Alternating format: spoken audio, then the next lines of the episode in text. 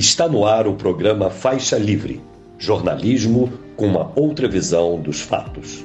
Olá, bom dia. Bom dia a você que está conosco nesta segunda-feira, 31 de julho do ano de 2023, encerrando essa, esse mês de julho aí, iniciando mais uma semana no programa Faixa Livre. Agradeço demais a quem acompanha a transmissão ao vivo pelo nosso canal no YouTube, o Faixa Livre. Muito obrigado também a você que assiste ao programa gravado a qualquer hora do dia ou da noite e a quem nos ouve pelo podcast Programa Faixa Livre nos mais diferentes agregadores. Lembrando sempre que Faixa Livre é uma produção da jornalista Cláudia de Abreu, auxiliada por Érica Vieira e pela jornalista Ana Gouveia. Vamos seguir aqui a análise do cenário da política nacional, da economia no Brasil e no mundo, enfim. Esta semana a gente tem o retorno das atividades parlamentares aqui no Brasil após o recesso no meio de ano. E a tendência é que deputados e senadores voltem sob pressão. Há temas de fundamental importância para o país e para o governo Lula esperando análise na Câmara e no Senado, como o novo arcabouço fiscal, a reforma tributária, o voto de qualidade do CARF, enfim, isso para citar apenas as três mais relevantes. Esta semana também teremos a posse do Cristiano Zanin lá no Supremo Tribunal Federal, a reunião do Comitê de Política Monetária do Banco Central, o Copom, que vai definir a nova taxa básica de juros, o governo Lula de olho, cobrando aí uma redução de meio ponto percentual, enfim. Os assuntos relativos à economia, à, à política aqui na edição de hoje ficam a cargo do jornalista no portal Comunia, Henrique Aque, que também vai comentar temas referentes à Europa, enfim. Ele está morando lá em Portugal, vai analisar os desdobramentos da eleição na Espanha na semana passada papo importante daqui a pouquinho no Faixa Livre. O diretor da Executiva Nacional da ACBGE, Sindicato Nacional, o Luiz Almeida Tavares, vai tratar conosco dessa nomeação que provocou enorme polêmica do economista Márcio Postman para a presidência do IBGE na última semana. Os liberais criticaram fortemente essa escolha do presidente Lula, que não teria passado pelo crivo da ministra do Planejamento, Simone Tebet. Vamos saber o que é que o pessoal do Instituto achou a respeito desse imbróglio, se eles aprovam o nome do Postman para dirigir o IBGE, as principais pautas que serão levadas ao novo presidente, enfim. Já já aqui conosco um tema importantíssimo no Faixa Livre. Quem também estará na edição desta segunda-feira será o economista e colunista do Instituto por Direitos e Igualdades, José Luiz Fevereiro, analisando os assuntos referentes à economia aqui do nosso país, essa queda do desemprego no segundo trimestre do ano, que é que ela representa e até que ponto ela pode ser comemorada, dada a análise de outros indicadores relativos ao mercado de trabalho. Vai falar também sobre as suas expectativas para a reunião do Copom, Comitê de Política Monetária do Banco Central, entre terça e quarta-feira. Essa polêmica envolvendo os milhões de reais recebidos por Jair Bolsonaro via Pix nesse início de ano, enfim, papo importante aqui com o Zé Luiz Fevereiro. Por fim, vamos tratar de analisar esses dados produzidos pelo censo a respeito da população quilombola no país. Pela primeira vez na história, a pesquisa fez a contagem e buscou informações aprofundadas a respeito do povo.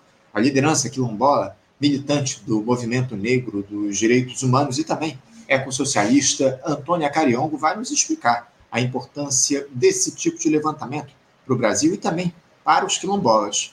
Uma edição para começar com tudo a sua semana.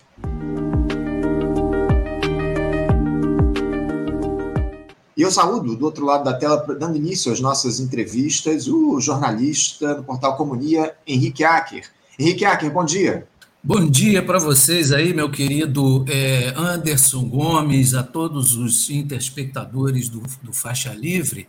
É, só corrigindo você, né? Hoje eu estou prestando serviço ao portal Opinião em Pauta. Ah, certo. Muito bom. Vou até, já vou até ajeitar aqui, vou, já vou, vou deixar aqui já anotado, porque a, a gente, por muito tempo, você, você é, escrevia por comunia, né, Henrique? Sim, sim, é verdade. É verdade. Agradeço, Henrique, acima de tudo, a sua, a sua participação com a gente aqui conosco. É sempre uma alegria contar com a tua presença aqui no Faixa Livre, direto aí do Velho Continente, falando da Europa, Henrique. Mas eu queria começar esse nosso papo hoje tratando um pouco das questões referentes aqui ao Brasil. Porque essa semana, Henrique, o noticiário político volta a ficar mais agitado por aqui, um retorno das atividades parlamentares após esse recesso de meio de ano. O presidente Lula, na reta final das negociações com os partidos lá do Centrão, mais especificamente o progressistas e os republicanos para ocuparem ministérios e compor a base aliada. O fisiologismo em estado puro, né, Henrique? Deputados e senadores aí vão votar nesse segundo semestre tratando aí de assuntos fundamentais para o andamento dessa gestão, o arcabouço fiscal, a reforma tributária, o próprio voto de qualidade do CARF, que ainda será analisado pelo Senado, enfim. Henrique, eh, nós já conversamos algumas vezes aqui no programa recentemente, mas eu queria saber como é que vocês aí da Europa observam essas movimentações do governo, a situação do país, que demonstra algum avanço, evidentemente, em relação ao último período, mas ainda com números incipientes, né, como essa queda do desemprego no segundo trimestre por aqui, mas em um quadro de elevadíssima precarização. É, pelo que você observa aí de fora, o Henrique, o Brasil ele está engrenando de fato? Olha, Anderson, é, eu estou na expectativa aí das, da, da, entrevista do meu querido Zé Luiz Fevereiro, um economista que eu respeito muito, e essas informações eu acredito que vão é, ter sempre como base a questão financeira, a questão econômica do país, a recuperação do emprego, é, iniciativas que o governo, sem dúvida nenhuma, como um país da dimensão do Brasil, a iniciativa governamental acaba sendo determinante. Né? Sempre foi e continuará a ser. Agora, é, ainda há uma expectativa, né? na verdade, você teve o fim aí do primeiro semestre né? da retomada do Brasil no cenário econômico, político internacional. Do ponto de vista das iniciativas políticas, eu, é o que eu posso comentar no, no, plenar, no, no, plano internacional. Eu acho que o governo Lula ele, ele caminha numa, numa posição bastante louvável. Né? Por quê? Porque nós estamos em meio a uma guerra, né? um confronto na Europa, né? que envolve interesses de toda a ordem, não só os interesses russos, né? por conta da invasão da Ucrânia, que na verdade é recuperar toda aquela, aquela parte do Donbass, é, que representa ali não só as riquezas minerais de maior importância, mas também o complexo industrial que existe ali, complexo industrial ucraniano na fronteira com a Rússia grande. É? Há a questão, do ponto de vista da OTAN, como resposta, que é o resultado aí né, dessa OTAN que hoje vai para 32 membros, né, com a entrada da, possivelmente já da Suécia, né, aprovação Finlândia, é, e um cerco militar, eu chamaria de novo cordão sanitário, né? Não, não tem a ver com o que aconteceu na época da União Soviética, porque a Rússia de hoje está longe de ser a União Soviética, pelo contrário. Né? Quem comanda a Rússia hoje é um grupo de oligarcas, os ultra-reacionários, ultranacionalistas, não se enganem, né?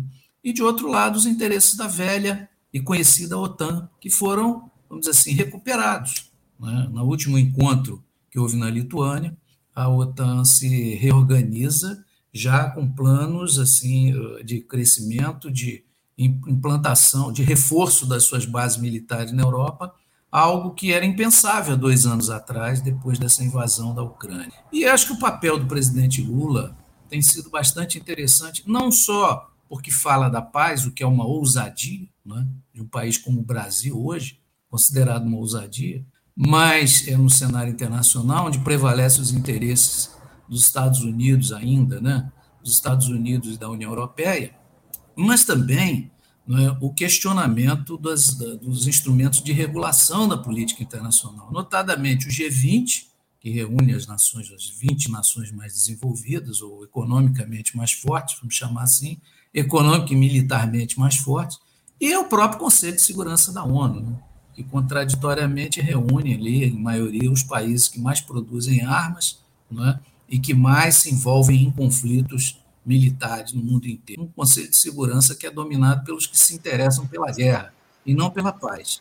Então, nesse plano, eu acho que as iniciativas do presidente Lula, a viagem, o giro que o Lula fez aqui na Europa, rapidamente em Portugal e Espanha, a, a, é, é, a, os encontros que o Lula tem tido aí, bilaterais, agora essa possibilidade de participação nesse evento convocado pela Arábia Saudita, e a gente já, já vai falar disso, uhum. sobre, sobre a possível iniciativa de paz para a Ucrânia e tal, dizer, demonstram eh, uma outra perspectiva política. Né? Um país que quer, sim, se envolver no cenário internacional no sentido de buscar é, acordos que sejam é, mais vantajosos é, para os países, tanto do chamado terceiro mundo quanto dos países mais desenvolvidos, e também iniciativas que deem mais equilíbrio à política internacional no cenário mundial.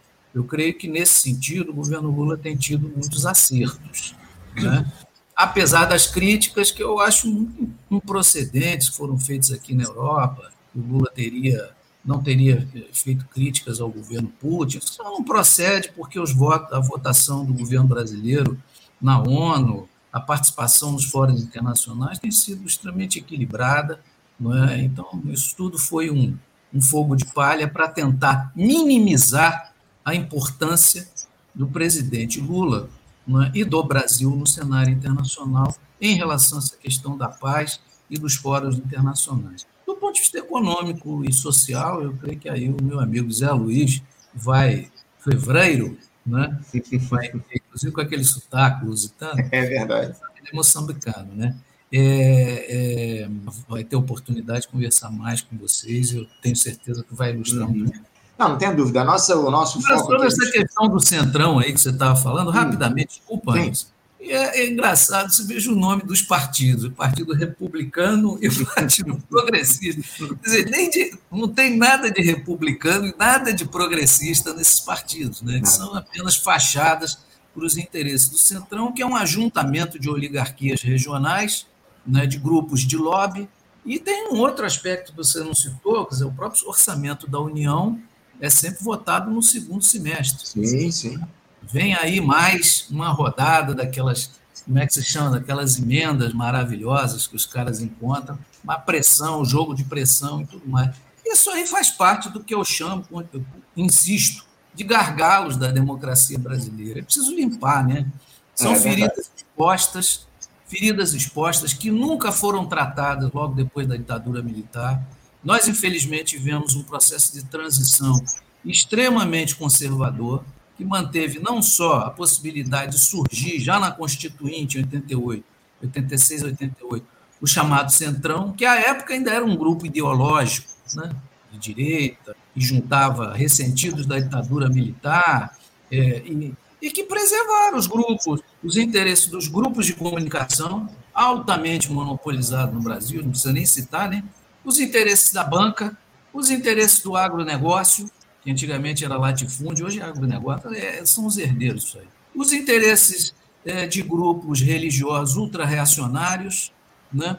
os interesses, é, é enfim, a, a, a essência dos interesses das classes dominantes no Brasil que foram preservados, né? foram preservados. Então, quer dizer, enquanto a gente não atacar no bom sentido essas questões, expuser e colocar para fora nessas feridas, espremer esse pus, né? não tem como a democracia no Brasil avançar. Isso tem reflexo não é só no jogo democrático. Se fosse só isso, já seria um prejuízo grave. Mas tem um reflexo no dia a dia das pessoas. Você tem um país onde o transporte, eh, de, o, principal veio de transporte no Brasil é o transporte rodoviário. Quer dizer, isso não existe num país de 8,5 milhões de quilômetros quadrados. Não existe. Não há como avançar, nem para transportar o que se produz, muito menos para transportar o, as pessoas que vão para o trabalho nas grandes cidades. Né? Então, o caos, é, o, o caos do nosso país está, vamos dizer assim, está colocado na mesma medida que o desafio de limpar essas feridas que impedem o avanço da democracia no Brasil. Nós não estamos falando de socialismo, não estamos falando nada disso. Falamos tudo nos marcos dessa democracia burguesa que está colocada, né, Henrique? Esse é o grande detalhe que você traz aqui para a gente. Você falou sobre é, essa questão relacionada à discussão sobre orçamento. A LDO, o governo tem de enviar até o fim do mês lá para o Congresso Nacional, enfim, aí até o, o final desse mês aliás, até o fim do mês de agosto, na verdade, nós estamos no último dia de julho, mas a, a verdade é que há, vai haver lá um, uma grande unidade dentro do, da equipe econômica do governo para produzir essa LDO, que vai ser votada lá no Congresso Nacional. Ô, Henrique, eu queria aproveitar que você citou, vamos focar um pouco mais nas questões internacionais, Henrique, já que você está aí na Europa, falar sobre esse, essa rodada de conversas que deve ocorrer lá entre os dias 5 e 6 de agosto na Arábia Saudita, para discutir essas formas de promoção da paz na Ucrânia, que deve ter, inclusive, a participação do Brasil, enfim. Como é que você vê essa possibilidade no momento em que essa guerra vem escalando ao longo dos últimos tempos, mas na verdade vem escalando justamente para o território russo, não é, Henrique? É, ontem nós tivemos aí dois edifícios no centro de Moscou, foram atingidos por drones. E antes, se o governo do Zelensky, o governo ucraniano, tinha uma certa timidez em assumir a iniciativa desse, desse tipo né, de atitude claramente militar, agressiva e tal, e, como resposta, evidentemente, à agressão russo, é bom, é bom se frisar isso, uh, na verdade, agora o Zelensky já disse, olha, agora a guerra definitivamente entrou no território russo. Alguns especialistas, né, os de sempre, esses comentam ações militares, dizem que não seria possível é, drones, vamos dizer assim, de, de, de com capacidade de bombardeio de alguma coisa, entrarem no território russo sem serem percebidos. Então, provavelmente, esses drones foram armados e montados dentro da própria Rússia, né? o que indica que existe algum tipo de colaboração ou contribuição de gente dentro da Rússia com o regime de Kiev, né, da Ucrânia, para poder viabilizar isso. Mas o que importa nesse caso, o, Anderson, aliás, hoje, por exemplo, já tivemos uma nova novos bombardeios né, aéreos aí, em algumas cidades, inclusive em Kiev. O prefeito de Kiev diz, mas a imprensa internacional não tem dado grande repercussão, que Kiev está cercado. Aliás, um dos motivos né, que leva o Putin a denunciar a postura da OTAN é que ele teria eh, aceito um acordo de cessar-fogo, de recuo das suas tropas, e já estavam às portas de Kiev, lá no primeiro semestre do ano passado, um ano, portanto, justamente na expectativa de que se pudesse fechar ali já um acordo de paz, um entendimento sobre Donbass e a Crimeia, que é o que os russos querem é isso, né? o Donbass e a Crimeia. A Crimeia é porque tem um acesso direto ao Mar Negro, que é hoje a única forma dos russos passarem mercadorias e receberem mercadorias via mar. Via mar né? Não tem outra forma. E tem que ter um, um acordo assim, muito bem firmado, fechado com o governo da Turquia, porque ali tem o Estreito de Dardanelos, você tem uma passagem pelo território turco que é inevitável para que qualquer embarcação saindo ou entrando no Mar Negro possa né, passar pelo Mediterrâneo e ter acesso mais adiante não é, ao, ao, norte da África a, a, e, por conseguinte, ao Oceano Atlântico. Então, a situação é essa. Agora, sobre essas negociações, essa, essa iniciativa que foi anunciada pelo Wall Street Journal. Eu achei engraçado isso, que quem anunciou que ia acontecer esse evento na Arábia Saudita, promovido pelo governo da Arábia Saudita, foi o Wall Street Journal, um, um jornal norte-americano. Bem, estima-se que estarão presentes representantes de 30 países, entre eles o governo brasileiro e indiano, da Índia, uhum mas a Rússia não foi convidada. Foi convidada pois é, isso que me chamou a atenção, né, Henrique? Porque representantes de Kiev estarão aí nesse encontro, mas os russos não vão estar lá, não é, Henrique? É, na verdade, a gente precisa entender o seguinte: o que, que aconteceu? É, recentemente, o mundo foi surpreendido por um acordo entre o Irã e a Arábia Saudita, que são países em polos opostos no islamismo, um é xiita, outro é sunita, uhum. e que capitaneam todos os confrontos que existem no Oriente Médio né, estão por trás, apoiando ou abertamente apoiando é, grupos políticos e governos que coadunam nos, nos interesses ou de Arábia Saudita ou do Irã, mas a China conseguiu um acordo, e esse acordo é, significou a retomada de relações diplomáticas que se, sequer existiam entre os dois países. E uma aproximação, uma possibilidade é, de, de aproximação, inclusive no campo econômico. Isso acendeu uma luz vermelha em Washington. Né? Então, quer dizer, na verdade, a tentativa que a, de incentivar esse encontro promovido pela Arábia Saudita para dar voz, mais uma vez, ao governo da Ucrânia e tentar pressionar o governo brasileiro e indiano, que são os dois governos que pertencem aos BRICS, né, e que uh, uh, têm uma influência política importante sobre a Rússia também, sobre a China, né? É que é o grande objetivo. E a Arábia Saudita está querendo negociar alguma coisa por trás disso. Uhum. Né? Primeiro, o envio de aviões, caça, eles precisam. Segundo, a possibilidade de um programa nuclear. Já imaginou? Terceiro, a possibilidade da Arábia Saudita ter um acordo o governo norte-americano de, eh, de socorro militar, caso sofra algum tipo de agressão. E colocou na pauta a questão dos palestinos. Mas isso aí fica de, né, vamos dizer assim, para fazer um, um mise-en-scène em relação aos outros países árabes, porque a questão palestina nunca foi muito levada a sério né, pela maioria dos governantes é, árabes ali na região. Uhum. Então, na verdade, o que você tem é um jogo de interesse utilizando a guerra da Ucrânia. Do ponto de vista do governo da Arábia Saudita, existem essas exigências para seguir a pauta comandada ou pilotada pelo governo americano e a OTAN, não sei se vai conseguir, é, e do ponto de vista do governo americano, a tentativa de isolar a Rússia e a China, buscando o apoio de Brasil e Índia para é, é uma iniciativa que seja possa vir a ser fechada a partir desse encontro. Eu acho difícil, pelo menos o governo brasileiro, fechar alguma coisa. Os indianos não sei, né, não têm conhecimento, mas até agora tem tido uma postura de manter boas relações econômicas com o governo russo. É aquele negócio, os russos é, fecharam a porta para o comércio russo no Ocidente. Eles estão procurando negociar né, com os africanos, tiveram um encontro muito grande agora 43 países foram representados nesse encontro que houve em Moscou semana passada com o governo russo e com os governos, é, os, os, principais governos do Oriente. O, o, Henrique, o que me chamou a atenção, te confesso, nessa tentativa de acordo lá é, em relação à guerra, é, é, justamente o local do encontro, que é na Arábia Saudita, que é liderada por uma figura nefasta, esse Mohammed bin Salman, né, esse, esse ditador que comanda o país e que é acusado de atrocidades ao longo dos últimos tempos. Inclusive, inclusive um colega jornalista nosso. O, é, exatamente, Jamal Khashoggi, né, o Khashoggi, ele que, que é condenado de ter esquartejado o corpo desse sujeito.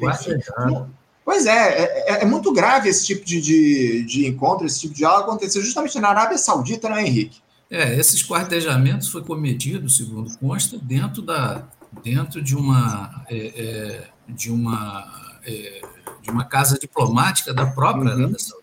Mas, olha, veja bem, na verdade, esse encontro ele é um preparatório de um possível outro encontro uhum. que deve ocorrer até o final do ano, não é? com o objetivo, provavelmente, de colocar mais na pauta o que é que o governo ucraniano é? exige para que uh, se iniciem negociações de paz. É bom lembrar o seguinte: quem primeiro promoveu uma tentativa de, de, de, negociações de paz foi a Turquia, exatamente no primeiro semestre, meses depois de estourar a guerra na Ucrânia, a partir da invasão militar dos russos.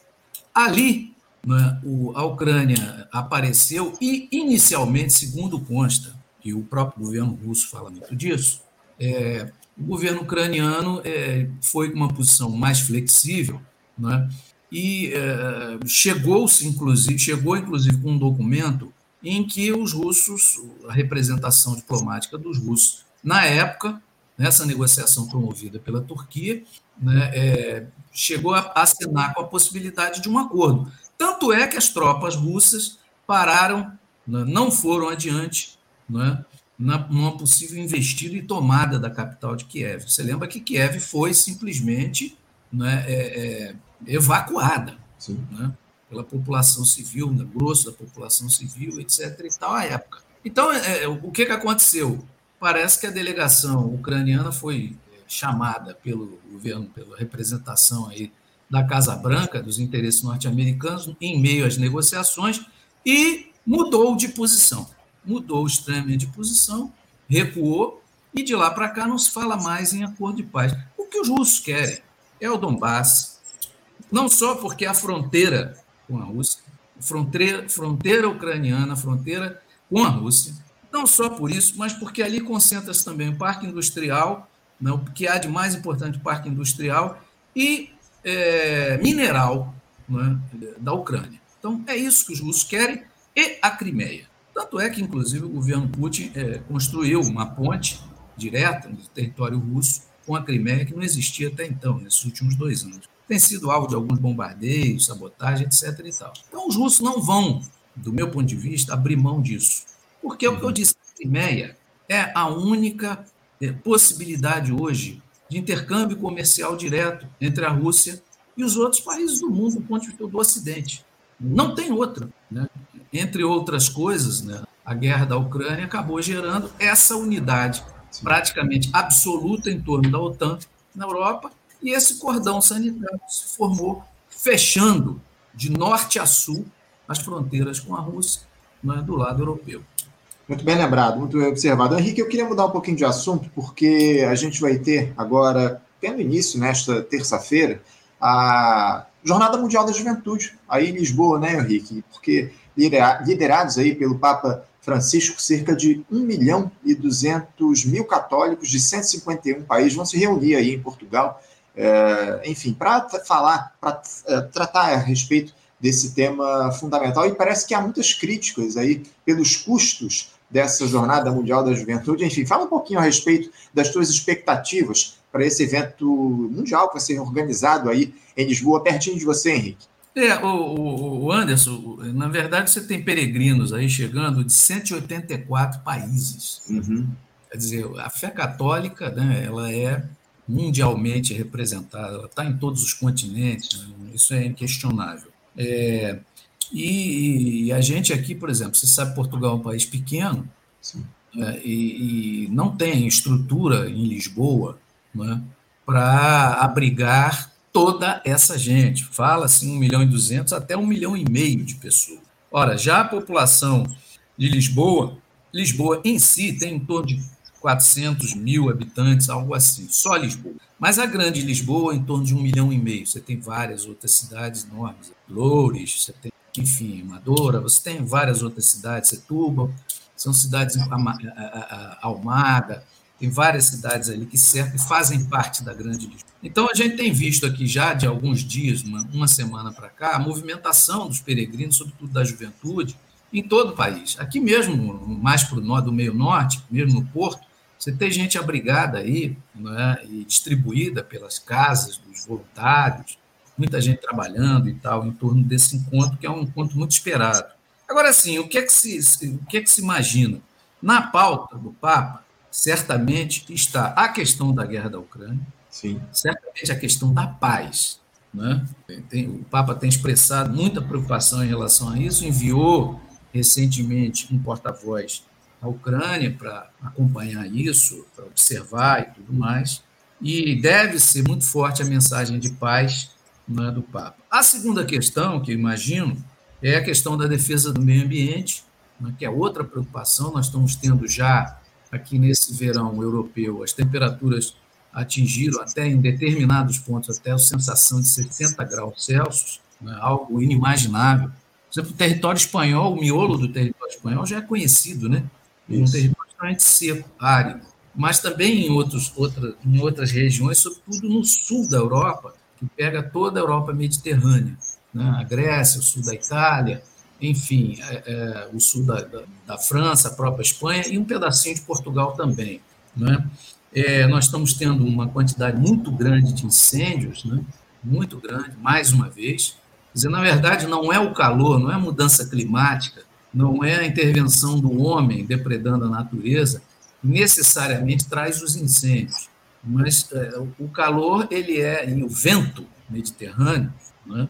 e também do Atlântico são elementos que contribuem muito para a propagação de incêndios. A outra questão, particularmente aqui em Portugal, não sei se eu já tive é, é, oportunidade de comentar com vocês, é a troca das, das espécies né, nativas, espécies naturais, né, de árvores, carvalho e tantos outros, pelo eucalipto. O eucalipto é, é, é a famosa floresta morta, né, onde você não consegue ver um passarinho, você não ouve um passarinho, floresta de eucalipto, mas o eucalipto tem uma vantagem econômica, né, para variar.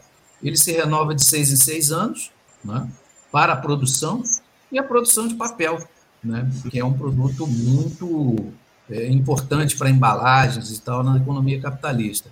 E veja, o problema todo é que o eucalipto é de facílima e rapidíssima combustão. Sim. Então, pegou fogo, meu amigo, esquece. Corre, porque não dá para é muito difícil você combater. Então, quer dizer, todas essas questões aliadas à intervenção desastrosa né, de grandes grupos, grandes grupos econômicos, é, literalmente andando para o problema do meio ambiente, geraram essa condição. Você está tendo a cada ano verões mais fortes, mais intensos, com problemas mais graves, com incêndios, com prejuízos enormes, né? e a mudança, a alteração da questão da, da, das temperaturas em toda a Europa. Uhum. Que está acontecendo. Então, essa questão do meio ambiente atinge o coração da Europa e certamente o Papa deve falar disso. E uma outra questão, que eu acho que diz mais respeito à juventude, certamente não vai faltar no discurso do Papa, no discurso não, na homilia, né? O Papa não deve fazer discurso, e, e deve ser o, o, ponto da fala dele, fundamental aí, no domingo, né, quando se encerra aí, tem a grande missa campal, enquanto da, da Jornada Mundial da Juventude em Lisboa, é, deve ficar por conta da questão do emprego uhum. né, para a juventude. Uh, em, em, linhas gerais, você sabe que 40% da juventude está sem emprego, sem trabalho. Sim. Né? Fora o emprego precário, o primeiro emprego, que é uma exploração danada, né? que, que isso é uma preocupação, certamente vai ser uma preocupação central aí da, da, das falas do Papa.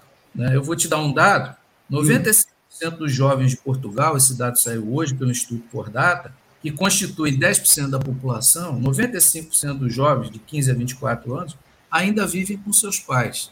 Era uma coisa inimaginável né, um tempo atrás. Deu 20 anos, o sujeito corre de casa. Por quê? Porque não tem casa em Portugal, né, e muitos não têm trabalho. Estou falando de Portugal. Sim. Agora, assim, né, uma das coisas que também pode ser que seja tocada, eu não sei se vai ser ponto central da fala do Papa, ou das entrevistas, ou das aparições, de amanhã até domingo, nessa Jornada Mundial da Juventude aqui em Lisboa, é a questão da pedofilia na igreja. Sim. Né? Nós tivemos aqui em, em Portugal, existe uma comissão, houve muita polêmica sobre a forma como a cúpula da igreja, a parte da cúpula da igreja católica conduziu essas investigações aqui. É uma coisa muito traumática, porque é um país católico, né, basicamente. Mas, enfim, não sei se o Papa vai, vai é, se ater a esse, a esse tema.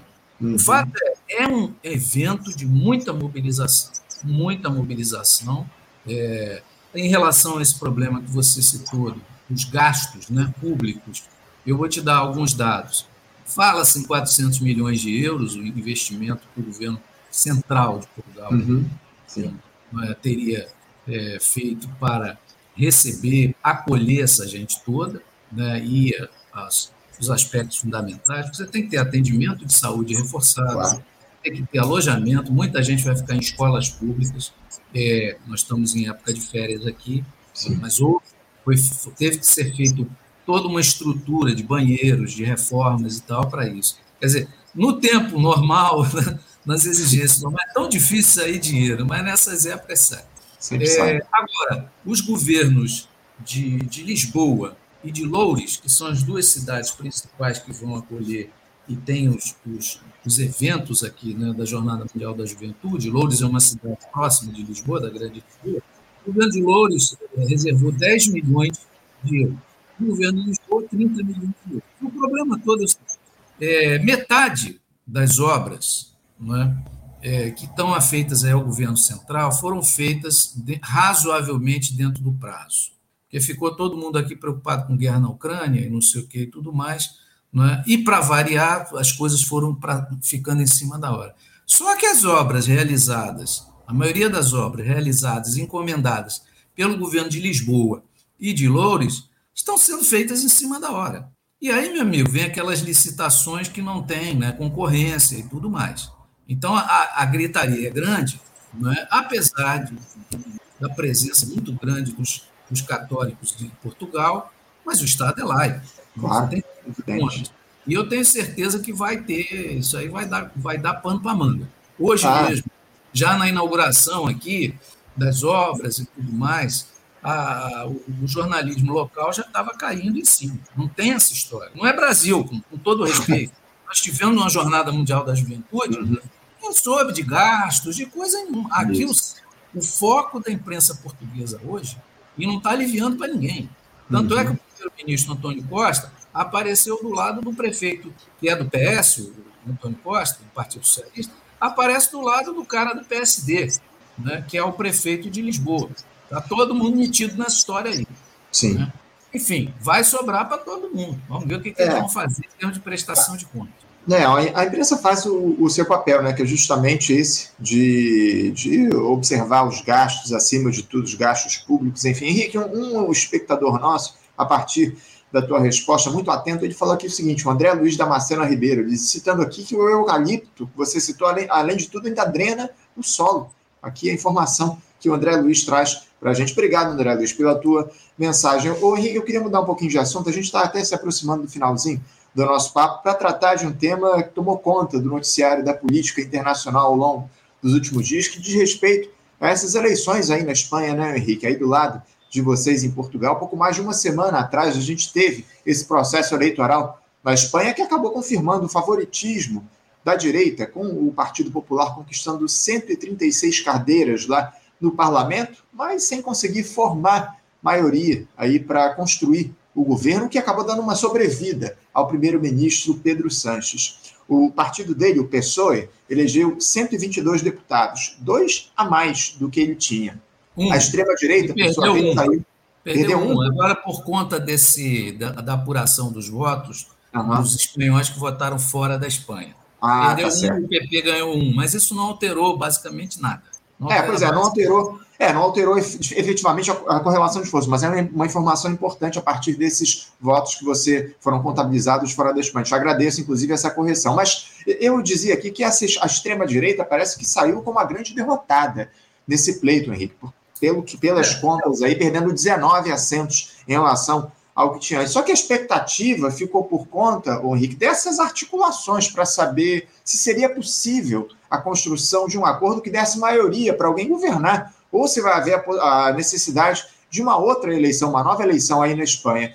Nesse pouco mais de uma semana, ou nessa pouco mais de uma semana, Henrique, de lá para cá, desde as eleições, houve algum avanço nesse sentido da construção de alianças para a formação de um governo, ou a gente deve ter novas eleições em breve por aí?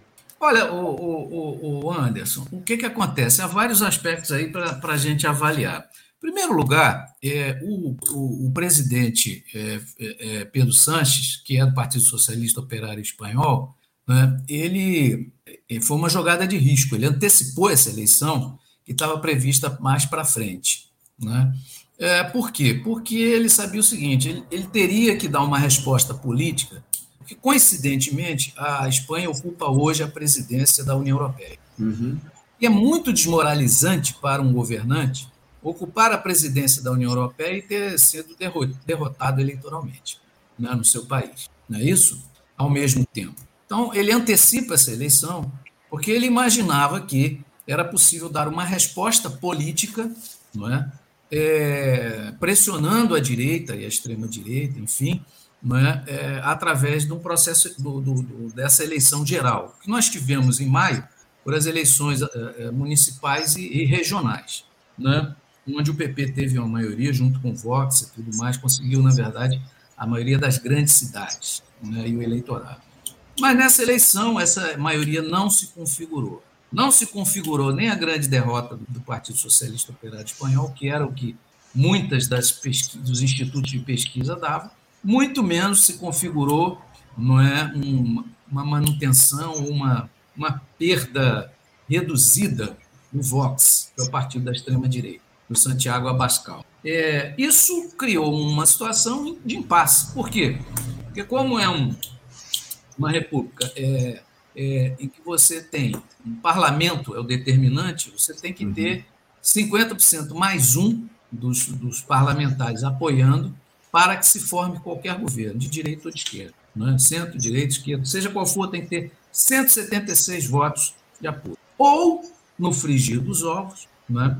Que a maioria, estabeleça uma maioria relativa em que não haja nem uma votação contra e que uma boa parte dos parlamentares se abstenha. Ou seja, se um, do, um dos setores, vamos supor que a direita apresente uma chapa, a esquerda vote toda contra, mas não tem maioria, não tem maior, maior votação do que a direita junta. É? E os 26 deputados independentistas, autônomos, que a Espanha é essa coxa de retalho. Minoritários se abstiverem, né, você não tem 176 votos, mas você tem a maioria relativa. Então, o que acontece? É um processo muito complicado. Para a direita, nesse momento, é um processo quase que impossível. Por quê? Porque a aliança que foi firmada entre o Partido Popular, né, que é o partido tradicional franquista, vamos ser francos, vamos ser francos para dizer redundantemente, né, o Partido Franquista. É bom dizer o seguinte: a transição da ditadura franquista para a democracia republicana na, na, na, na, na Espanha, é, ela foi uma transição negociada. Uhum. Parece um pouco, lembra, tem uma similaridade com o fim da ditadura no Brasil. Quer dizer, todos esses gargalos que eu citei continuam aqui na Espanha.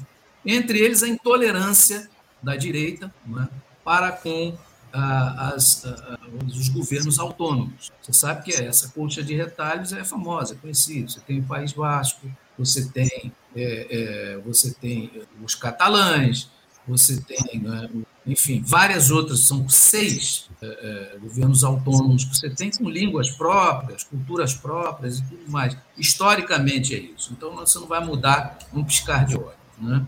Então o que, que acontece? Essas, essas, esses, esses grupos autônomos, eles têm os seus partidos e eles elegem deputados, ao, ao ponto que eles elegeram 26 deputados né, para essa legislatura. E esses 26 deputados são fundamentais. O problema é que a direita não tem diálogo. O franquismo nunca teve. O franquismo reprimiu, reprimiu qualquer tentativa né, de existir né, essas, essa, esses governos autônomos, né, reconhecendo, não reconhecendo jamais nem a língua, não, não era possível nem falar a língua uhum. nas ruas, nas publicações, nada disso. Então, historicamente, existe um problema. E o Partido Popular tem sido porta-voz não é, da, da, da, censura e da necessidade de não dialogar com esses governos autônomos e tudo mais. Então não adianta, quer dizer, você vê, por exemplo, um partido como o Junts pela Catalunha, que é um partido nacionalista catalão, não é?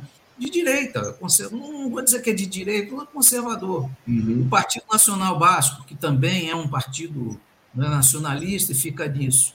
Nenhum deles tem capacidade de diálogo, já anunciou, não, não tem conversa com a direita. Não há conversa com a direita. Há possibilidade de conversa e apoio do Pedro Sanches e de um governo junto com o partido Sumar, que é também uma, uma reorganização da esquerda, né, socialista, vamos dizer, de partido de esquerda mesmo aqui na Espanha, é, é possível um apoio. Mas é, esses grupos nacionalistas, eles pedem, né, eles avançam uma pauta que é difícil também de ceder. Porque se você cede demais a esse nacionalismo localizado, quer dizer, você oferece a outros grupos em toda a Espanha a possibilidade de ceder a mesma coisa e de você ameaçar, inclusive, a própria Constituição do país, você ameaçar o próprio, a própria é, existência da Espanha como um país unificado, como já aconteceu em outros países aqui então, Sim. o problema todo é esse. Agora, só para concluir, a próxima a, a, jogada do Partido Popular é, vamos dizer assim, dar um cheque. Né, na, se fosse cheque em dinheiro, estava bom, né, mas é um cheque no tabuleiro de xadrez no Partido Socialista Operário Espanhol, é, dizendo, oferecendo, chamando para uma negociação para que, se houver eleições no final do ano e tudo mais, haja uma governabilidade nesse período e tudo mais. O Partido, o Partido Socialista Operário Espanhol, Pedro Sanches, respondeu dizendo o seguinte: olha, nós tivemos maioria relativa em várias eleições, nessas eleições locais e regionais que aconteceram em maio, e vocês se juntaram com tudo um pouco e constituíram uma, uma outra maioria e estão governando. Uhum. Então, assim, está é, tá muito difícil você encontrar um lugar com um meio termo e uma negociação. Com isso, Pedro Sanches ganha tempo, porque os números da economia espanhola vão respondendo dentro da crise econômica que passa a Europa e o mundo. Deve ter, devem surgir números novos né, de emprego, já surgiram, positivos, e da própria economia, de recuperação da economia espanhola, o que dá, é, é, vamos dizer assim, dá uh, condições para que o, de, maior aceitação do governo do Pedro Sanches Uhum. E quem sabe, né, na eleição que pode ser que ocorra no final do ano, o resultado seja mais favorável à esquerda é, do que foi agora nessa eleição. É isso, vamos, vamos aguardar aí para ver as cenas desses próximos capítulos aí na Espanha. Você falou, o continente europeu em franca decadência ao longo desses últimos anos, como você muito bem colocou aqui para a gente. Enfim, Henrique, Eu só posso agradecer aqui a tua participação com a gente. Infelizmente, vou ter que encerrar o nosso papo. Tinha outras questões aqui para tratar, mas certamente a gente vai ter outras oportunidades para dialogar a respeito das questões relativas ao Brasil, a situação aí na Europa. É sempre uma alegria contar com a tua participação aqui no Faixa Livre, tá bom, Henrique? Muito obrigado pela tua presença aqui com a gente. Obrigado, Anderson. Quero agradecer a Cláudia, o pessoal todo da produção e agradecer também né, aos interespectadores, fazer uma pequena propaganda. Eu estou lá como correspondente internacional, com, com colegas nossos, jornalistas, né, com Opinião em Pauta, que é um portal que está no ar aí desde abril. Né? produzindo matérias, enfim, cobrindo o panorama político, econômico, nacional e internacional. Tá bom? Então, fica, aí, fica aí a dica, acessem lá o portal Opinião em Pauta para conferir as opiniões, as reportagens aí produzidas pelo Henrique Acker. Henrique, mais uma vez, obrigado para você. Um abraço para ti, até a próxima. Um grande abraço, até a próxima. Conversamos aqui com o Henrique Acker, jornalista que já foi apresentador, apresentou por algum tempo aqui o nosso Faixa Livre, um conhecido nosso, é, é da casa, como eu costumo dizer, o Henrique Acker, e é jornalista lá no, no portal Opinião em Pauta. Trouxe aqui um pouco da, das opiniões dele em relação ao, ao que acontece aqui no Brasil, mas especialmente a temas relativos à Europa, a todo mundo. Enfim, muito importante a gente fazer esse diálogo com o Henrique Acker aqui no nosso programa. Você, ouvinte do Faixa Livre, pode ajudar a mantê-lo no ar. Faça sua contribuição diretamente na conta do Banco Itaú agência 6157, conta corrente 99360, dígito 8. Esta conta encontra-se em nome do Sindicato dos Professores do Município do Rio de Janeiro e região, o Simpro Rio, uma das nossas entidades patrocinadoras, mas seus recursos são destinados exclusivamente para o financiamento do nosso programa. Você pode fazer sua doação de qualquer valor, utilizando também a nossa chave Pix, que é ouvinte@programafaixalivre.com.br. Sua contribuição é fundamental para a manutenção desta trincheira progressista no ar.